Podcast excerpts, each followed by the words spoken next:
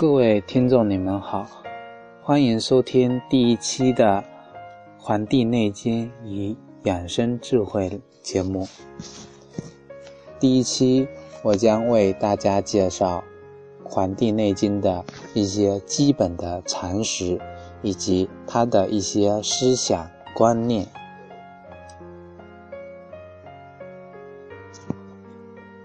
首先，《黄帝内经》。它分为两个部分，第一是《素问》，第二是《灵枢》。《素问》重点讲述了关于脏腑、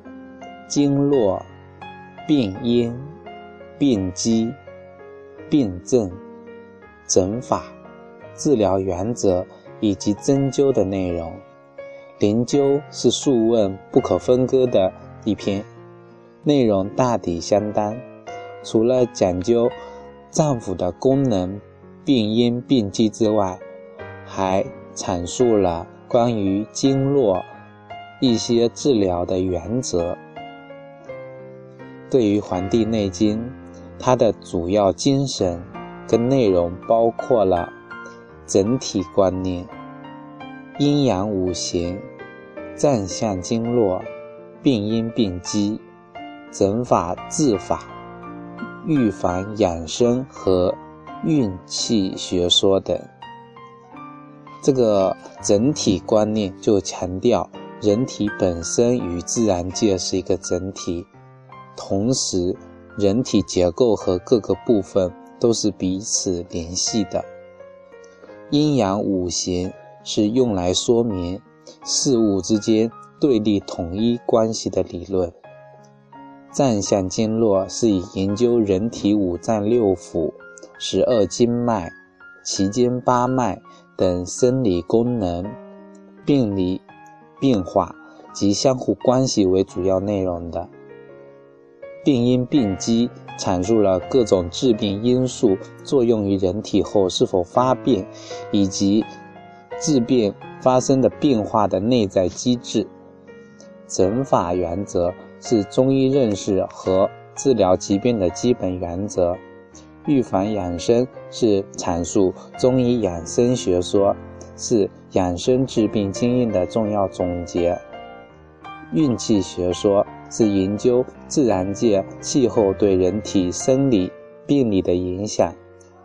以此为依据指导人们趋利避害。那么，本台主要是通过。对《黄帝内经》的讲解，来贯穿这个养生学说，从而指导我们如何更好的去生活。《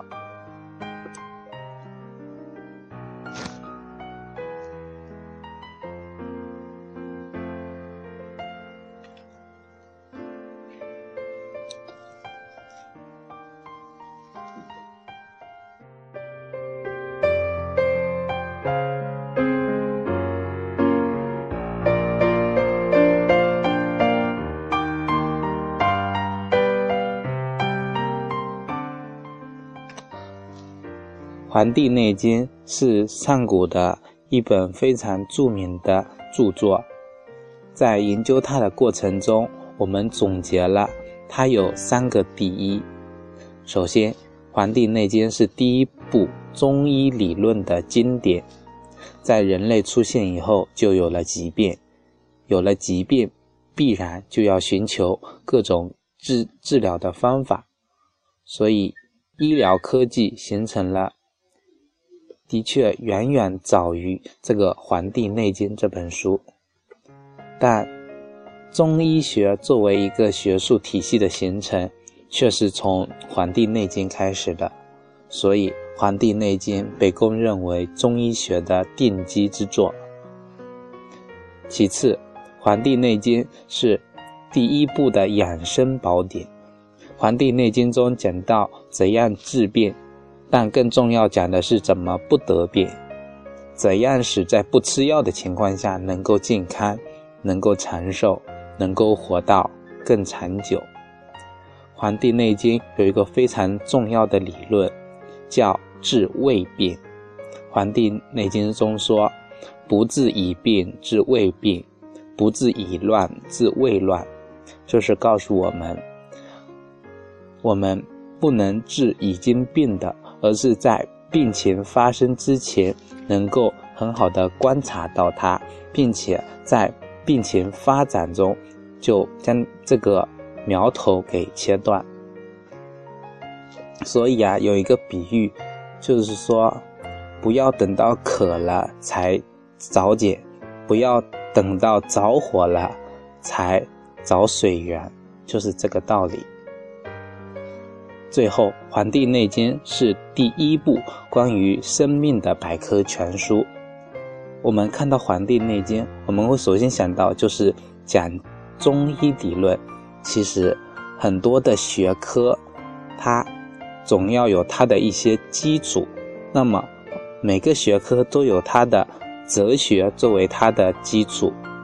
而《黄帝内经》这本书是以生命为中心，里面讲到的不仅是医学，还有天文学、心理学、地理学、社会学，甚至还有很重要的哲学、历史等。这是一本围绕生命问题而展开的百科全书。国学的核心其实就是生命哲学，《黄帝内经》就是以黄帝的名字命名的，这是影响我国非常重大的国学经典。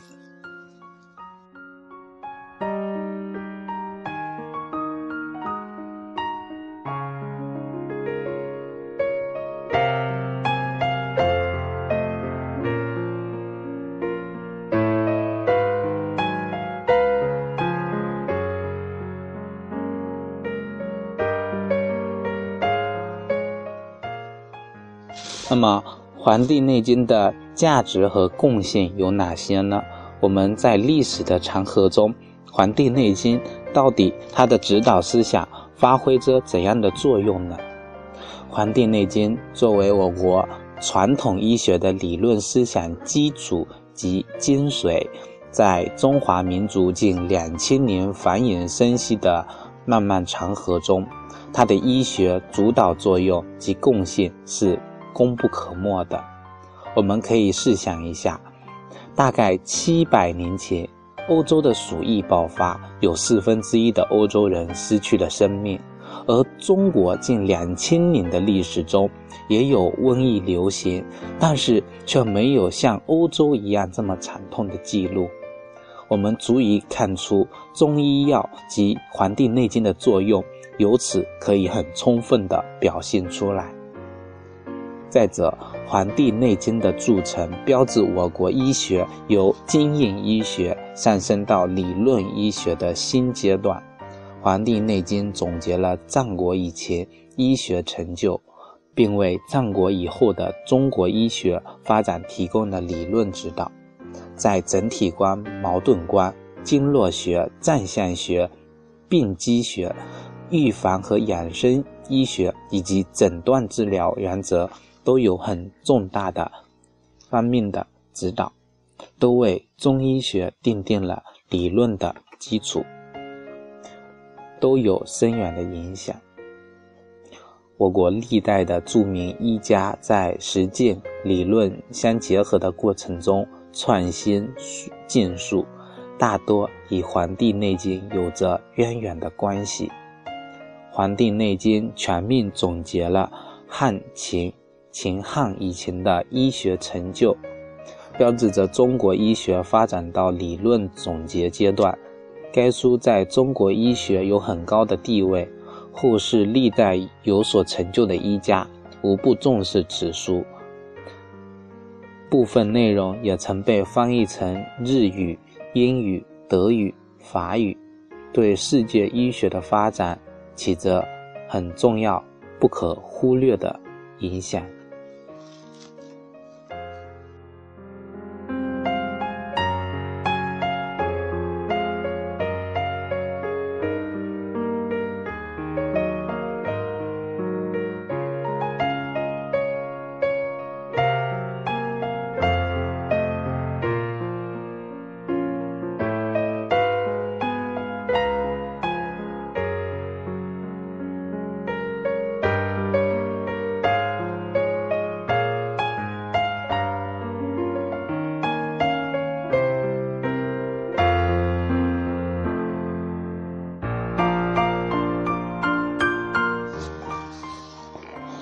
那么，我们第一期的节目就到这里。接下来，我将通过对《黄帝内经》的每一章、每一节、每一段进行讲解，以及心得感悟，然后从中得到的启发，来与大家一同分享《黄帝内经》中的养生智慧。谢谢大家的收听。